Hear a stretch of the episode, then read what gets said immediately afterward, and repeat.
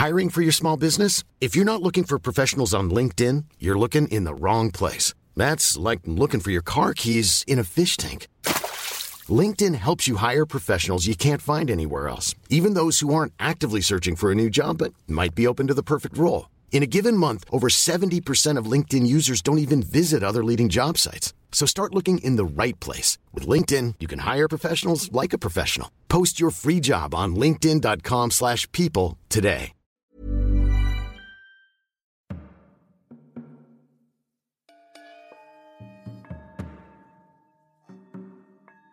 Paranormale Verbrechen. Der Podcast über paranormale Ereignisse, gruselige Geschichten und urbane Legenden. Wahrheit oder Fiktion? Traum oder Realität? Märchen oder Albtraum? Wer weiß das schon so genau? Ich bin Alex und ich möchte dir etwas erzählen.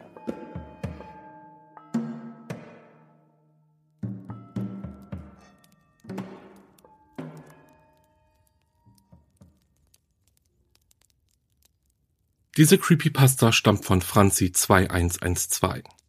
Den Link zur originalen Creepypasta findet ihr in der Folgenbeschreibung. K. Ich zog mein Haar aus meinem Schal heraus und legte sie vor meine Schultern. Die Tür meiner neuen Wohnung fiel hinter mir ins Schloss, während ich bereits den kleinen rechteckigen Knopf drückte. Sein Aufleuchten versicherte mir, dass ich ihn weit genug eingedrückt hatte und schon bald vernahm ich die tiefen mechanischen Geräusche des aufsteigenden Fahrstuhls. Man hörte, wie seine Bremsen stark arbeiteten, als er mein Stockwerk erreichte. Ruckend öffnete sich seine schwerfälligen Türen und kaltes Licht durchbrach die angenehme Dunkelheit der Morgendämmerung. Ich stieg hinein, der Boden wurde um ein paar Zentimeter nach unten gepresst, als mein volles Körpergewicht auf ihm lastete. Er war alt. Baujahr 1970. Und doch hielten die Stahlseile diese massive metallische Kiste samt mir als Inhalt. Ich drückte den untersten Knopf. Erdgeschoss. Mit einem Ruck setzte er sich in Bewegung, durchdrungen von denselben mechanischen Geräuschen, die jetzt wie deutlicher zu hören waren. Ich blickte in die Spiegelwand, mein Gesicht erschien blass, das grelle Licht ließ seine Konturen verschwimmen. Die Zahl über der Tür veränderte sich im Zehn-Sekunden-Takt. Drei, zwei, ich blickte erneut in den Spiegel, meine Haare lagen richtig, mein Scheitel war gerade. Gut so. Der Fahrstuhl wurde langsamer, ruckelte kurz, bis er mit einem kleinen Knall stoppte. Die Türen öffneten sich, ich setzte einen Fuß hinaus, hob die nächsten bereits an, um Moment. Es war sehr dunkel, aber das Licht, welches sich aus dem Fahrstuhl drängte, reichte, um zu erkennen, dass die Wand vor mir nicht wie gewohnt orange, sondern grau war dreckig und grau. Als sich meine Augen an die Dunkelheit gewöhnten, fiel mir das schwarze K auf, das an die graue Wand vor mir gemalt war. Ich war im Keller. Ich musste den falschen Knopf gedrückt haben, gab meinen vier Stunden Schlaf die Schuld. Ich drückte die Eins. Es dauerte ein paar Momente, bis die zwei schweren Türen begannen sich zu schließen. Ich erwartete jeden Moment den kurzen Druck wahrzunehmen, der mir signalisierte, dass der Fahrstuhl mich jetzt nach oben befördern würde. Doch er blieb aus. Die Türen öffneten sich wieder, ließen den muffigen Geruch des Kellers in ihr Inneres strömen. Ich drücke nochmal die Eins. Die Türen schlossen sich erneut. Wieder keine Bewegung. Verwundern tat mich das Ganze nicht im Hinblick auf das Alter des metallischen Konstrukts. Ich beschloss, die Treppen zu nehmen wusste, wo sie sich ungefähr befinden müssten. Als ich den ersten Schritt aus dem Fahrstuhl hinaussetzte, überkam mich ein bedrückendes Gefühl, als würde ich eine Schutzzone verlassen. Die Distanz zwischen mir, der Dunkelheit und dem muffigen Kellergeruch war jetzt vollkommen aufgehoben. Meine Hände tasteten sich unsicher an den grob verputzten Wänden des Raumes voran, meine Augen konnten lediglich dunkle, schemenhafte Umrisse erkennen. Es war vollkommen still, bis auf ein leises, stetiges Geräusch. Es waren die alten Heizungsrohre, die ein leises Surren von sich gaben. Ich setzte einen Fuß vor den anderen, bis ich irgendwann gegen den Treppenanfang stieß. Vorsichtig erklomm ich Stufe für Stufe. Meine Hände suchten Halt an den kühlen Geländer. Je höher ich kam, desto deutlicher wurde mein Sichtfeld, denn die ersten Sonnenstrahlen schienen bereits durch die Fenster im Erdgeschoss. Als ich oben angekommen war, entdeckte ich den Staub, der sich auf meine Schuhe abgesetzt hatte. Ich konnte dort unten nicht viel erkennen, aber der Keller schien schon sehr, sehr lange nicht mehr sauber gemacht worden zu sein. Ich versuchte meine Schuhe soweit es ging mit den Händen zu säubern, bis ich schließlich nach draußen ging und mich auf den Weg zur Bushaltestelle machte. Ich schaute auf meine Uhr. 7.30 Uhr. Mein Bus würde in fünf Minuten kommen. Ich beschleunigte meinen Gang. Ein kaputter Fahrstuhl sollte mich nicht daran hindern, pünktlich zur Arbeit zu erscheinen. Meine Atmung wurde zusammen mit meinen Schritten schneller, doch es war so, als würde ich mit jedem Zug die morsche Kellerluft einatmen. Der Geruch musste sich in meiner Nase festgesetzt haben. Ich konnte ihn immer noch deutlich wahrnehmen. Ich erreichte gerade noch rechtzeitig die Haltestelle, mein Bus war bereits da. Die ersten Menschen stiegen ein, doch als beim Blick auf die Aufschrift des Busses wanderte, entdeckte ich etwas Sonderbares. Es war nichts Besorgniserregendes, aber mein Magen begann sich seltsam flau anzufühlen, als ich es sah. Die LEDs zeigten nicht wie gewöhnlich 160 Minden an, Nein, es leuchtete nur ein einziger Buchstabe auf. K. Ich überlegte, ob ich vielleicht den falschen Bus erwischt hatte, doch am Lenkrad saß der gleiche Busfahrer wie in den letzten Jahren auch, und die Fahrgäste waren ebenfalls dieselben. Ich tat es als einen Zufall ab. Die Busse hatten öfters mal Defekte. Manchmal fielen die LED-Felder auch gänzlich aus, was es dann schwer gestaltete, den richtigen Bus zu erwischen. Ich stieg ein, suchte mir einen Platz, holte meine Kopfhörer raus und versuchte die ungewöhnlichen Ereignisse dieses Morgens mit ein wenig Musik zu vergessen. Mein Blick schweifte nach draußen, während der Bus an Menschen und Häuserreihen vorbeizog, unterbrochen von kurzen Stopps an Haltestellen und Ampeln. Als die Straße, an der ich aussteigen musste, in Sicht war, stand ich auf und näherte mich dem Ausgang. Der Bus bremste ab, was ein metallisches Quietschen auslöste, das mich stark an unseren Fahrstuhl erinnerte. Die Türen öffneten sich, meine Füße traten aus dem Bus hinaus und wanderten Schritt für Schritt auf das Gebäude zu, in dem ich arbeitete. Ich blickte auf meine Uhr. 7.30 Uhr. Für einen kurzen Augenblick hielt ich inne. Meine Uhr muss kaputt sein. Aber der Sekundenzeiger bewegte sich ganz normal und runtergefallen war sie mir auch nicht. Alles an diesem Tag verwirrte mich. Und obwohl nichts wirklich Schlimmes passiert war, war das dieses komische, tiefsitzende Gefühl in meiner Brust. Irgendetwas war anders. Ich konnte nicht genau definieren, was es war, aber irgendetwas ließ die Welt um mich herum plötzlich surreal wirken. Vielleicht lag es auch an der Tatsache, dass ich immer noch nicht aufhören konnte, die modrige Kellerluft wahrzunehmen. Ich hoffte darauf, dass die Arbeit mich ablenken würde und drückte die schwere Eingangstür auf. Zurzeit waren viele Mitarbeiter im Urlaub, so dass es auf den Fluren eine entspannte Stille gab. Als die Tür sich hinter mir schloss, und der Lärm der Straße verstummte, erzeugte der Geräuschkontrast das Gefühl, als wäre man komplett von der Außenwelt abgeschirmt. Der Boden bestand aus Teppich, was dazu führte, dass selbst die Geräusche meiner Schritte von der Stille verschluckt wurden. Ich genoss die ruhige Atmosphäre, während ich durch die Flure ging. Sie wurde durchbrochen, als ich auf einmal ein Geräusch hörte. Es war kein lautes Geräusch, sondern ein leises, das meine Ohren nur ganz unterschwellig wahrnehmen konnten. Es war das Surren von Heizungsrohren. Mir war, als würde die Temperatur plötzlich um mehrere Grad fallen. Ein Schauer durchfuhr mich. Dieses Geräusch, das eigentlich kaum wahrnehmbar war, sich nur marginal von der umgebenden Stille abhob, löste Angst in mir aus. Ich konnte nicht konkret sagen, worauf sich diese Angst bezog, aber sie war da und ich spürte, wie sie sich in meiner Magengegend verbreitete. Doch bevor ich dieses Gefühl genauer analysieren konnte, erreichte ich Gott sei Dank endlich mein Büro. Meine Hand bewegte sich bereits auf den Türgriff zu, als ich bemerkte, dass das Türschild, auf dem normalerweise die Raumnummer, mein Name und die Namen meiner Kollegen stand, geändert worden war. Es stand nur noch mein Name dort. Und ich erstarrte, als ich die neue Raumbezeichnung sah. K. Ich stolperte einen Schritt zurück, stützte mich an der gegenüberliegenden Wand ab, um nicht hinzufallen. Ist alles okay bei dir, Clara? Meine Kollegin lächelte mich an. Ich hatte gar nicht bemerkt, dass sie gekommen war. Ich glaube, ich sollte mich lieber hinlegen, entgegnete ich ihr, während mein Körper versuchte, sein Gleichgewicht wiederherzustellen. Als ich die Kraft in meinen Knien verlor und ich fast hinfiel, griff sie nach meinem Arm, um mich wieder hochzuziehen und aufrecht zu halten. Sie blieb dabei vollkommen gerade stehen, und obwohl ich nicht sonderlich schwer war, hätte mein Gewicht sie eigentlich mitreißen müssen.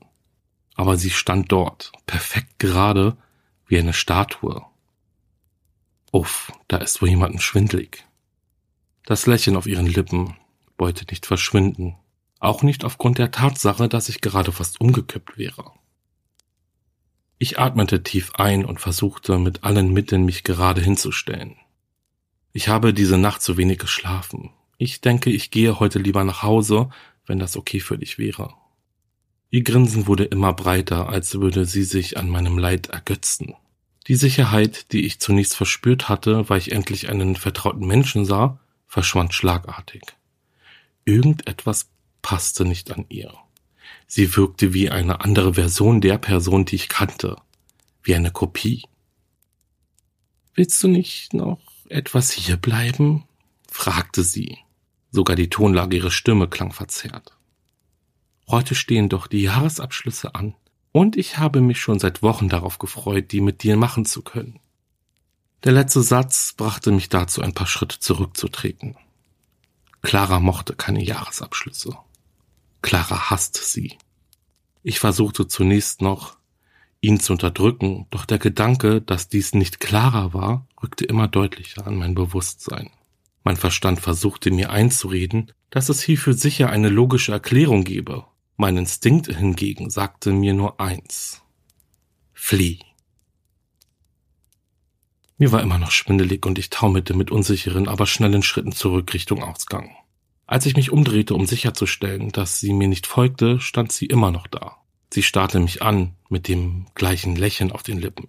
Ich riss die Tür auf und lief aus dem Gebäude. Die anfangs so beruhigende Abstinenz von Geräuschen war inzwischen zu einer unerträglichen und beklemmenden Stille geworden, so dass der Straßenlärm eine enorme Erleichterung für mich darstellte. Ich versuchte meine Gedanken zu ordnen, aber sie schienen genauso abstrakt und verzerrt wie meine gesamte Umwelt. Vielleicht dachte ich, bin ich verrückt geworden, und ich hätte gerne geglaubt, dass ich einfach nur wahnsinnig sei. Denn dann hätte ich zumindest eine logische Erklärung für all diese Ereignisse. Aber ich wusste, dass dem nicht so ist. Ich wusste, dass all das, was ich heute gesehen und gehört hatte, real war, zu real für einen Traum. Ich wollte einfach nur nach Hause, klammerte mich verzweifelt an die Vorstellung, dass alles wieder normal werden würde, wenn ich mich hinlegte und schliefe. Es kam für die nächsten paar Stunden kein Bus, der mich nach Hause fahren würde, also machte ich mich zu Fuß auf den Weg. In der Stadt schien alles normal zu sein, bis auf den Kellergeruch, den ich mittlerweile aber kaum noch wahrnahm, da ich mich bereits an ihn gewöhnt hatte. Die Minuten vergingen und ich fing an, mich zu entspannen. Meine Gedanken, die sich zuerst noch wie wild im Kreis gedreht hatten, legten sich langsam zur Ruhe. Mein Körper schien nach dem Aufruhr von heute Morgen erschöpft zu sein. Er hatte schlichtweg nicht mehr die Kraft dazu, die ständige Alarmbereitschaft aufrechtzuerhalten. Dieses angenehme, lähmungsartige Gefühl wurde schlagartig durchbrochen, als mein Handyklingelton auf einmal ertönte. Ich zog es aus meiner Tasche und blickte auf den Display. Clara. Ich wusste nicht, ob ich rangehen sollte. Mein eben noch ruhiger Puls erhöhte sich immer mehr. Schließlich klickte ich auf Annehmen. Ich führte mein Handy zögerlich zu meinem Ohr meine Hand verkrampfte sich, so als wäre sie bereit, es jeden Moment reflexartig auf den Boden zu schmettern. Zunächst hörte ich nichts als Stille. Rachel, bist du dran? Ich atmete erleichtert auf. Ihre Stimme hörte sich normal an. Ja, bin ich. Was ist los? Ich wollte fragen, wo du bleibst. Deine Schicht hat bereits vor einer halben Stunde angefangen. Der Satz löste gemischte Gefühle in mir aus. Immerhin wusste ich jetzt, dass die wahre Clara existierte und dass ich irgendwie Kontakt zu ihr aufnehmen konnte. Aber es bestätigte auch, dass die Person von vorhin, wenn es überhaupt eine Person war, definitiv nicht Clara war. Und es warf eine Frage auf, die Panik in mir aufsteigen ließ. Wer oder was sind die Personen, die ich jetzt gerade um mich herum in der Stadt sehe? Ich legte auf. Ich fühlte eine tiefe innere Verzweiflung. Ich war dieser Situation völlig ausgeliefert. Wie ein Kind, das mit einer unbekannten und furchterregenden Situation konfrontiert wird, hatte ich nur noch einen Willen. Ich wollte möglichst schnell an den Ort, der mir am meisten Sicherheit schenkte. Nach Hause. Ich beschleunigte meinen Gang, bis ich irgendwann bemerkte, dass ich mich verirrt hatte. Unfähig dazu, auch nur irgendeinen klaren Gedanken zu fassen. Selbst die Stadt an sich schien verändert. Es schien auf einmal Häuser und Straßen zu geben, die vorher noch nie da gewesen waren. Ich holte mein Handy wieder aus meiner Tasche und öffnete Google Maps, in der Hoffnung, so nach Hause zu finden. Die App zeigte mir an, dass ich schon zu Hause sei. Ich aktualisierte die Ansicht. Mein Standort veränderte sich nicht. Ich lief ein paar Meter und aktualisierte die Ansicht erneut. Wieder erfolglos. Google Maps war fest davon überzeugt, dass ich mich die ganze Zeit über in einem Mietshaus befand. Ich begann leise Befürchtungen zu entwickeln, was dies zu bedeuten hatte, aber verdrängte sie gleich wieder. Ich ging einfach weiter geradeaus, ohne zu wissen wohin, ließ mich ganz vom Strom der Fußgänger mitreißen. Mein Körper funktionierte nur noch. Ich atmete und setzte einen Fuß vor den anderen. Mein Verstand hingegen war wie ausgeschaltet, denn er konnte mit seiner Umwelt nichts mehr anfangen. Ich schaltete auf Durchzug.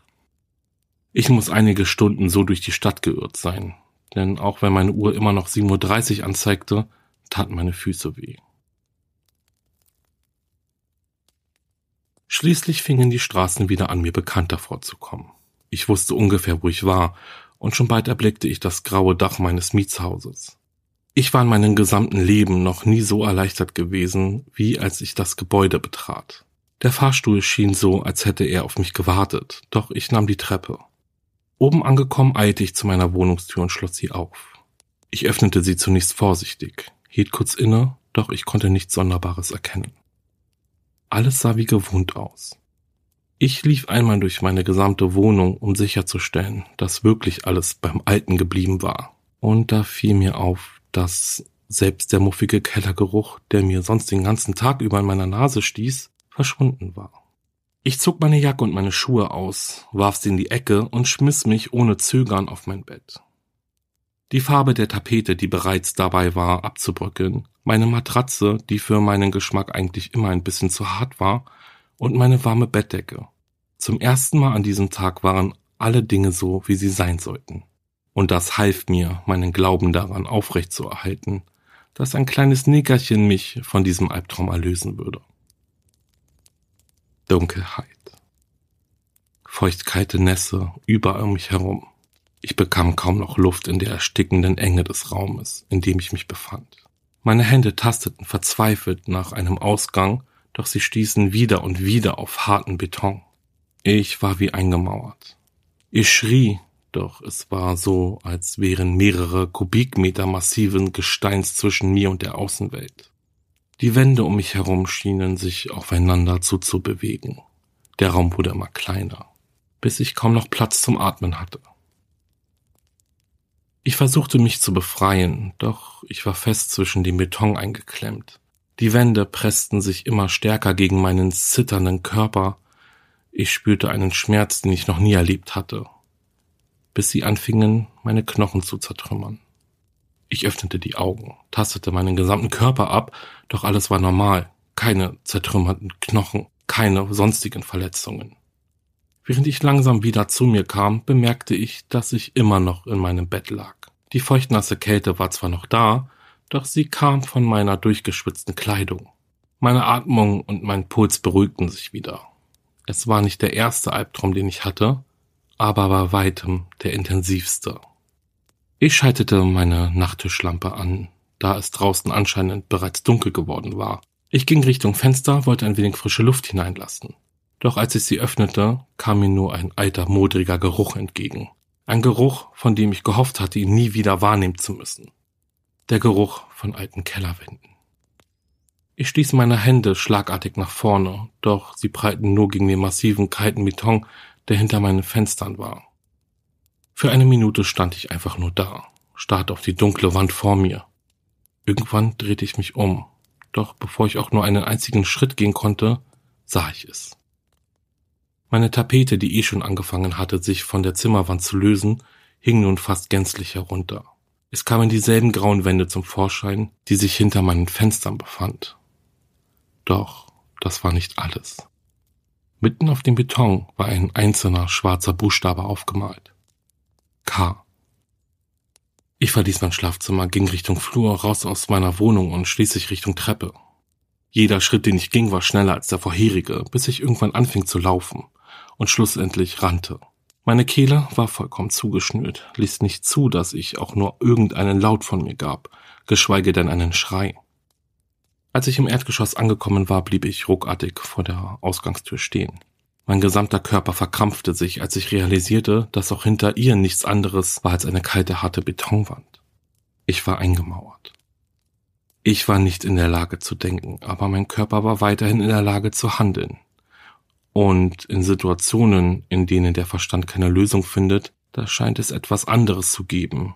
Etwas, von dem ich nicht genau sagen konnte, was es war. Aber etwas, das mich wissen ließ, was zu tun war. Und tief im Inneren wusste ich, dass ich entkommen konnte.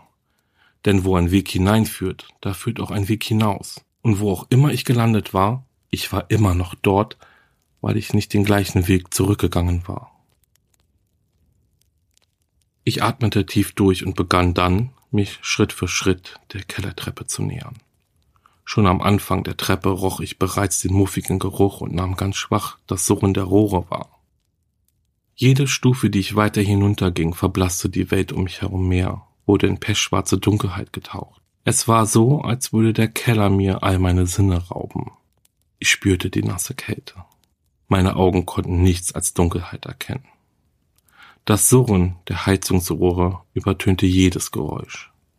Ich roch den Kellergeruch, penetranter als je zuvor. Und mir war so, als spürte ich den Geschmack von Schimmel und modrigen Wänden auf meiner Zunge. Ich tastete mich wieder am Putz entlang, während meine Sinne den Keller mit jedem Schritt intensiver wahrnahmen. Ich hielt es fast nicht mehr aus, als meine Finger plötzlich einen kleinen quadratischen Plastikknopf erfüllten. Adrenalin schoss in meine Adern. Ich riss meine Augen panisch auf, während meine Hände fast schon geweihtvoll auf den Knopf eindrückten. Ich ließ sie nicht los, bis ich es plötzlich hörte. Das metallische, dumpfe Geräusch des Fahrstuhls, wie er mir immer näher kam. Es durchbrach das alles herrschende Geräusch der Heizungsrohre und es schien so, als würde es auch die Kraft, die von diesem Keller ausging, durchbrechen. Die Sekunden, die ich auf ihn wartete, schienen wie eine Ewigkeit, doch ich hatte jetzt die Stärke gefunden, diese Ewigkeit durchzustehen. Und als der Fahrstuhl endlich angekommen war und seine Türen öffnete, durchbrach das ausströmende Licht auch die Dunkelheit des Kellers. Die Türen waren noch nicht vollständig offen, doch ich zwängte meinen Körper bereits in die enge Kabine, doch es war noch nicht vorbei. Der entscheidende Schritt stand mir noch bevor. Ich drückte die drei. Die Türen schlossen sich. Ich wartete, nichts.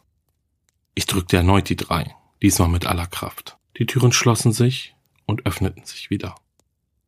Ich war kurz davor, einfach zusammenzubrechen. Meine Knie begannen zu zittern und ich spürte, wie ich anfing zusammenzusacken. Doch kurz bevor ich fiel, löste sich der Kloß in meiner Kehle und ich schrie. Ich schrie lauter, als ich jemals zuvor geschrien hatte. Ich schrie mitten in diesen schwarzen leeren Raum. Es waren keine spezifischen Worte. Es waren lediglich Geräusche, die meiner Kehle entfuhren. Ausdrücke all der Gefühle, die ich bis dahin unterdrückt hatte. Ich schrie, bis meine Stimme brach.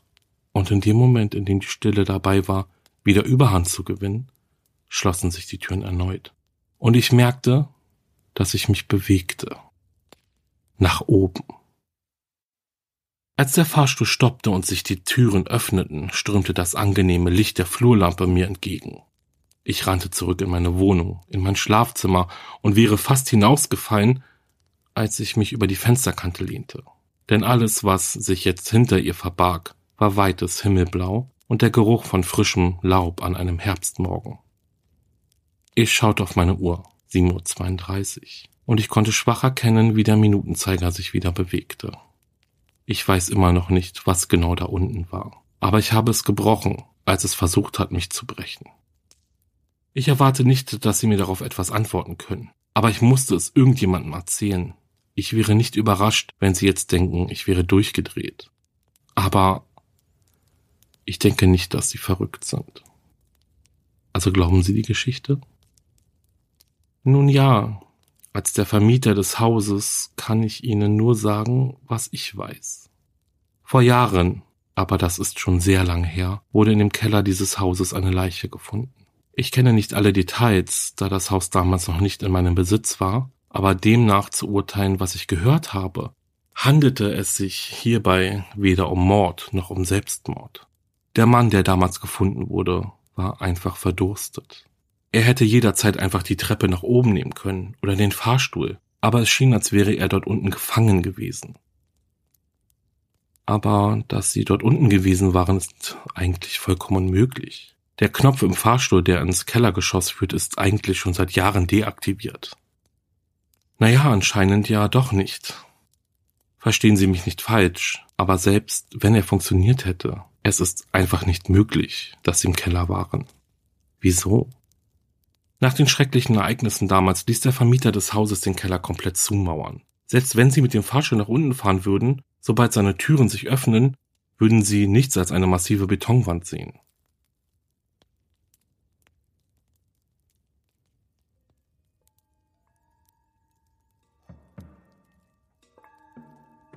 Das war Paranormale Verbrechen.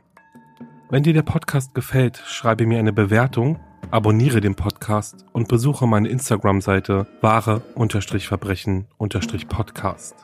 Du magst True Crime Fälle? Dann hör gerne in meinen Podcast Wahre Verbrechen rein. Hast du eine paranormale Begegnung gehabt oder hast eine gruselige Geschichte zu erzählen, dann schicke mir eine E-Mail. Wir hören uns schon ganz bald wieder. Bis dahin, bleib sicher. Ciao.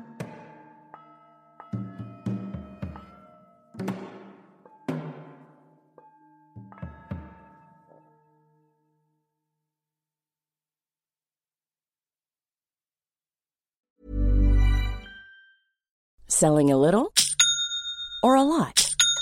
Shopify helps you do your thing however you cha-ching. Shopify is the global commerce platform that helps you sell at every stage of your business. From the launch your online shop stage to the first real life store stage, all the way to the did we just hit a million orders stage. Shopify is there to help you grow. Shopify helps you turn browsers into buyers with the internet's best converting checkout. 36% better on average compared to other leading commerce platforms because businesses that grow grow with Shopify. Get a $1 per month trial period at shopify.com/work. shopify.com/work.